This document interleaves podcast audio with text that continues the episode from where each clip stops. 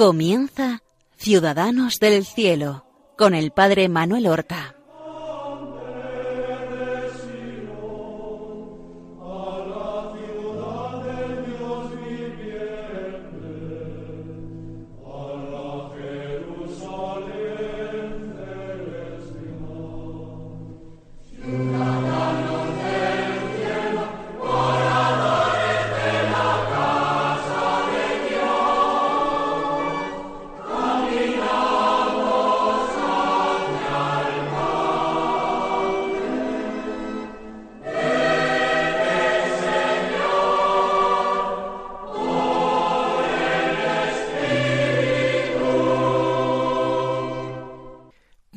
Buenos días, queridos amigos. Damos comienzo a una nueva edición del programa Ciudadanos del Cielo, en que nosotros queremos acercarnos a nuestros hermanos los santos para comprender sus virtudes y no solamente admirarlas, sino animarnos mutuamente a practicar esas mismas virtudes que vivieron los santos.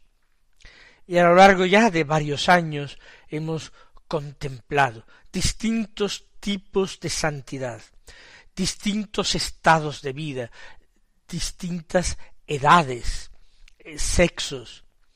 El Evangelio puede ser vivido, practicado, encarnado en cualquier situación, en cualquier época. La gracia de Dios no nos ha de faltar si nosotros la deseamos, la pedimos con humildad. Y querría que hoy nos detuviéramos en la consideración de un santo muy, muy poco conocido por los eh, cristianos de lengua española. Eh, prácticamente nadie en el ámbito hispano lleva como nombre de bautismo el nombre de este santo, es un nombre germánico. Y además es un santo medieval. Si les digo el nombre, muchos de ustedes casi se van a asustar por lo complicado que resulta. Y ahora les voy a decir a qué nos tiene que sonar este nombre. Se trata ni más ni menos que de San Wolfgang. San Wolfgang. Recuerden ustedes algunos personajes del siglo XVIII alemán y de comienzos del siglo XIX. Tenemos un gran, un extraordinario músico, Wolfgang Amadeus Mozart. Efectivamente llevaba como primer nombre, como mm, nombre de bautismo, el de San Wolfgang.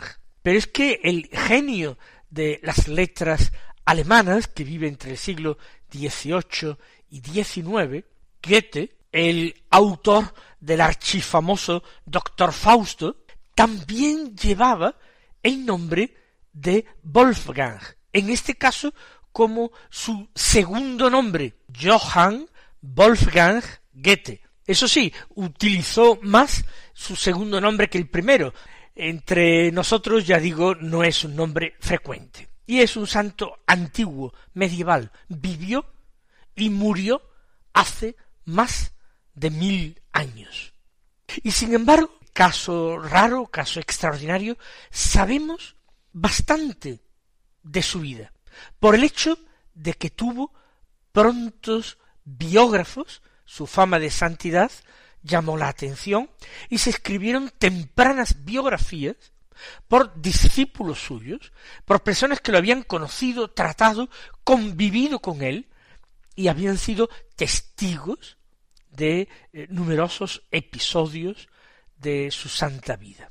Por tanto, vamos nosotros a acercarnos sin más prejuicio a la vida de este eh, santo medieval que fue sacerdote, que fue monje, que fue obispo también, que murió sencillamente al pie del altar del Señor, donde realmente siempre había querido vivir. No sabemos exactamente en qué año nació. las distintas fuentes a las que yo me he dirigido sitúan aleatoriamente su nacimiento entre el año 925 y 935. Ahí en una banda de unos diez años nació San Wolfgang. Eso sí, sabemos que nació en el sur de Alemania, lo que es la región de Suabia, en la ciudad posiblemente de Fullingen. Pero eso es algo secundario. Sabemos poco de su familia, pero tuvo que ser una familia de un cierto nivel económico y cultural, porque procuró que su hijo tuviera formación y tuviera estudios, y esto en el siglo X era algo que sólo podían dar las familias acomodadas. ¿Y dónde se podía estudiar? Pues bien en las escuelas catedralicias o bien en las escuelas monásticas, es decir, las escuelas que se abrían en monasterios o en catedrales y eran llevadas en estos casos por el cabildo de canónigos de la catedral. Por esta época y después también aparecieron escuelas reales o imperiales, promovidas por el poder político, el poder de los reyes o de los emperadores. Pero nuestro San Wolfgang fue enviado a una particular escuela monástica, la de la abadía de Reichenau. ¿Y por qué digo peculiar? Porque además de su prestigio, era ya una abadía antigua en el siglo X, cuando fue a estudiar Wolfgang, además de ser un lugar prestigioso, estaba situada en una isla al interior de un lago, del lago de Constanza. El lago de Constanza se encuentra entre lo que ahora es Alemania, Suiza y Austria, en una región de habla alemana. La mayor parte de las orillas del lago de Constanza están actualmente en Alemania. Y en esta isla, en el lago de Constanza, está ese monasterio de Richenau, fundado en el primer cuarto del siglo VIII. Y estamos ahora en el primer cuarto del siglo X. Por tanto, el monasterio ya tiene doscientos años, al menos, cuando va a estudiar, enviado por sus padres, Wolfgang. Era un verdadero semillero de espiritualidad, pero también de intelectualidad.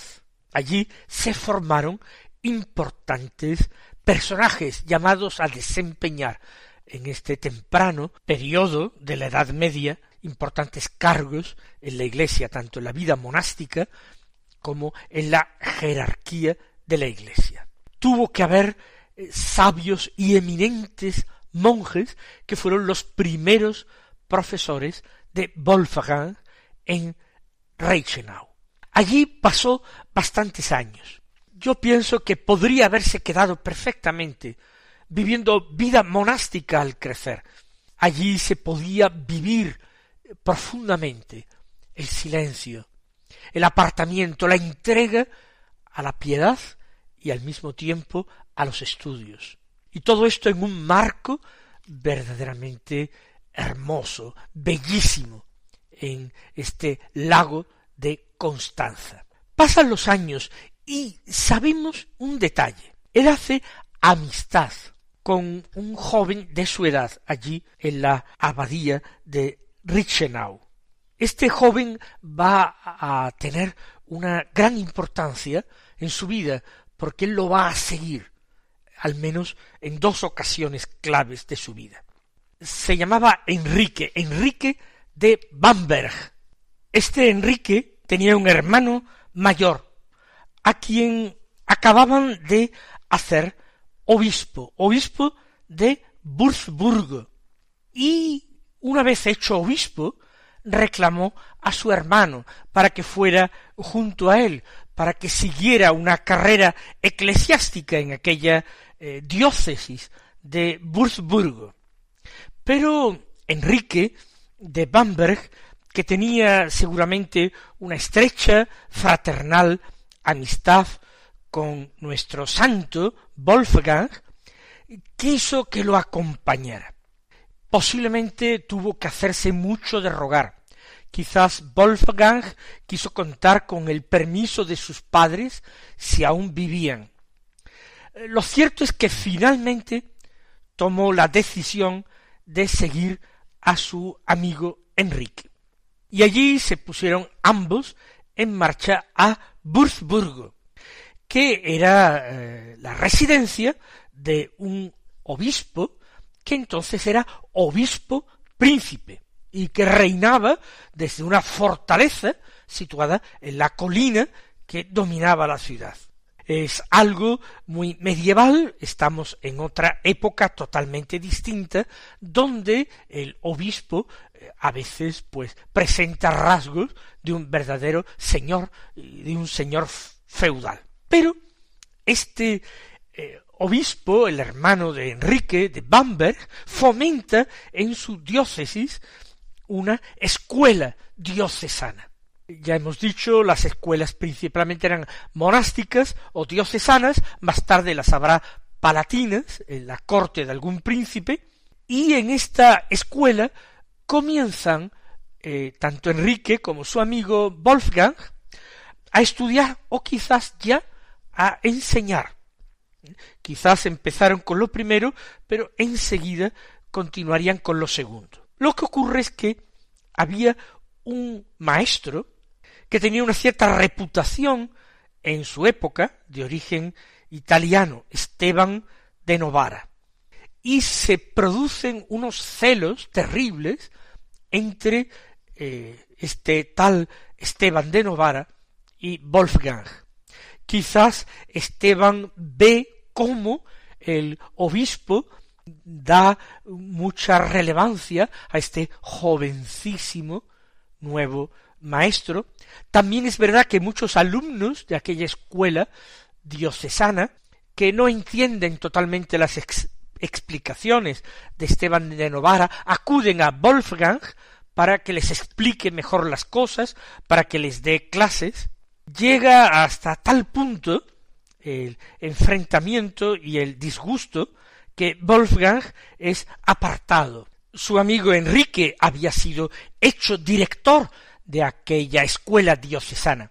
Quizás la enemistad de Esteban de Novara era también contra aquel que consideraba un intruso de menos mérito y que por el hecho de ser hermano del obispo había sido hecho director de aquella escuela, pero como contra el hermano del obispo difícilmente podía dirigirse, quizás se empeñó sobre todo contra quien era el amigo íntimo y personal de Enrique. Él, sin embargo, puede continuar allí mismo sus estudios, aunque sí renunciando a la enseñanza, cosa que tampoco le causa demasiado problema. Tiene contacto ya en esta época todavía juvenil Wolfgang con el que sería el futuro emperador Otón I. Desempeña trabajos para él, trabajos de cancillería para él, y entabla una amistad y un apoyo que se prolongará toda su vida y que continuará incluso con el descendiente de Otón I. Pero no adelantemos acontecimientos. Por seguir a Enrique de Bamberg, nuestro buen Wolfgang ha perdido esa paz monástica de que disfrutaba en la isla del lago Constanza, en el monasterio de Reichenau. Pero en el año 956, él tendría eh, treinta años, poco más o menos, Enrique le vuelve a pedir que le siga y que le siga a la ciudad de Treveris, una de las ciudades más antiguas de Alemania. ¿Por qué? Porque Enrique ha sido hecho director de la escuela diocesana de aquella diócesis y quiere a Wolfgang como amigo, como profesor, como consejero junto a sí. Y Wolfgang dócilmente eh, le sigue, no tiene nada que hacer en la eh, diócesis de Würzburgo, porque allí solamente ha ido por seguir a Enrique de Bamberg. Allí van a aquella ciudad que es la ciudad cuna de los electores imperiales. El imperio alemán no es hereditario, sino que son los electores, una serie de cargos, de nobles, quienes eligen, eh, eso sí, de por vida, al emperador. Allí es donde conocerá, como yo he dicho antes, al futuro emperador Otón I. Allí ciertamente enseña, enseña a quienes serán futuros sacerdotes y también a personas de familias nobles que enviaban a las escuelas a sus hijos. Sin embargo, la enseñanza no le llena totalmente, no colma totalmente sus expectativas, la vida académica. Está ocho años allí, y posiblemente hubiera seguido más años todavía. Pero al cabo de ocho años, en el año cuatro tendría cerca de cuarenta, si es que incluso no los había cumplido, pero pongamos que tenía treinta y ocho años o treinta y nueve, muere Enrique de Bamberg, que tendría una edad aproximada a la suya, pero que es víctima de una epidemia, esas terribles epidemias del siglo X que diezmaban la población de las ciudades europeas. Y él está allí en Treveris por su amigo que lo ha llamado. Ahora se siente mucho más libre para decidir su destino. Y como la enseñanza no le colma totalmente, porque ya ha conocido y experimentado en su propia carne un claro ejemplo es el de Esteban de Novara, pero seguramente hubo más. Las rivalidades, eh, las traspiés, las zancadillas, las envidias, la corte, las personas que desean hacer carrera eclesiástica y se dejan llevar por ambiciones mundanas. Él echa de menos la tranquilidad de aquella abadía de Reichenau en el lago Constanza, echa de menos su alma delicada, la vida monástica. Y marcha, después de los funerales de Enrique, marcha de Treveris y se dirige a lo que hoy día es Suiza, una abadía benedictina de Einsiedeln. Einsiedeln es una abadía benedictina al sur, sureste de la ciudad de Zúrich. Y allí, también en un marco natural extraordinario, allí él llama a las puertas de la abadía para hacerse monje. Hay un lugar de peregrinación mariana en aquel mismo lugar. Y allí es donde ingresa como postulante, donde hace el noviciado, ya siendo un hombre adulto con casi cuarenta años, donde profesa como monje, donde encuentra o donde reencuentra ese silencio, esa soledad, la contemplación. Allí es donde en el año 971, pues ya digo, al menos con cuarenta y cinco, cuarenta y seis años, donde es ordenado sacerdote. Ya es monje, monje, sacerdote. Y ustedes dirán, y siendo profesor en una escuela diocesana, no lo era. No, no era algo imprescindible. Podía tener las órdenes menores, lo cual era muy frecuente que recibiera mucha gente, pero no llegar a las órdenes mayores, no llegar al presbiterado. Sin embargo, esta abadía benedictina de Einsiedel no es el término de su aventura humana. Dios sigue llevando a Wolfgang cada vez más allá, en un descubrimiento gradual de su propia vocación. Y Wolfgang está continuamente a la escucha del Señor, en una continua actitud de discernimiento Señor, ¿qué quieres de mí? ¿Qué quieres de mi vida? Y aunque parece que es tarde, y más en la Edad Media donde la esperanza de vida era mucho menor, aunque parece que es tarde para emprender nueva vida, todavía se abren nuevas etapas.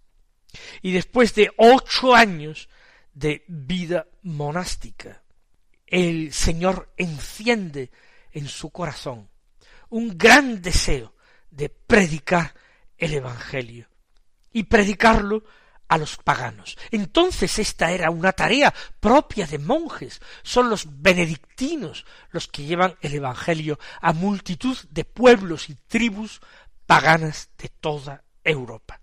Así, eh, Wolfgang pide y obtiene de sus superiores el poder partir en misión y es enviado a la Panonia. Es un nombre antiguo que hace referencia a eh, una gran zona de lo que hoy es Hungría.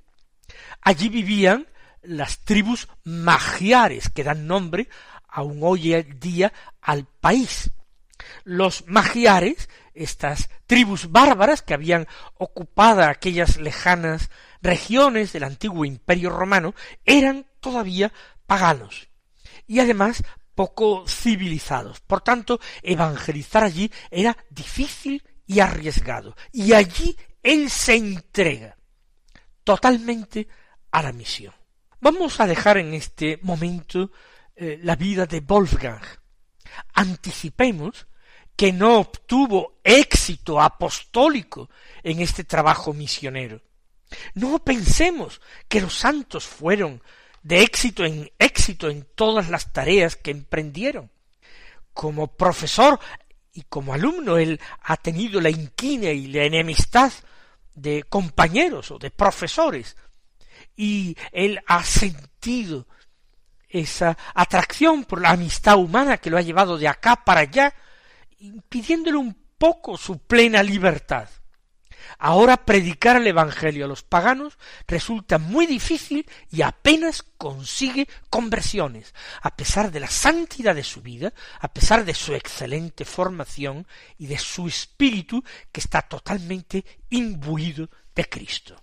Pero él misiona, despreciando los peligros, las incomodidades, un sufrimiento extraordinario.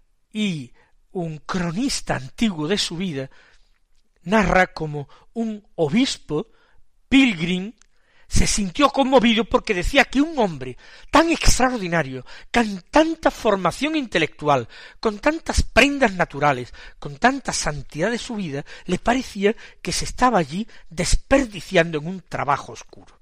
El próximo día veremos cuál fue el desenlace de esta misión entre los húngaros.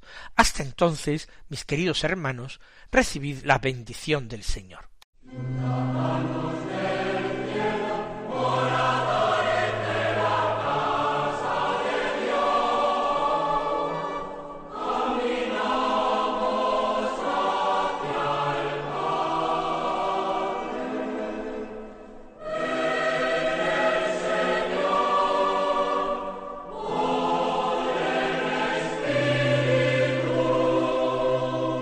Han escuchado en Radio María Ciudadanos del Cielo con el Padre Manuel Horta.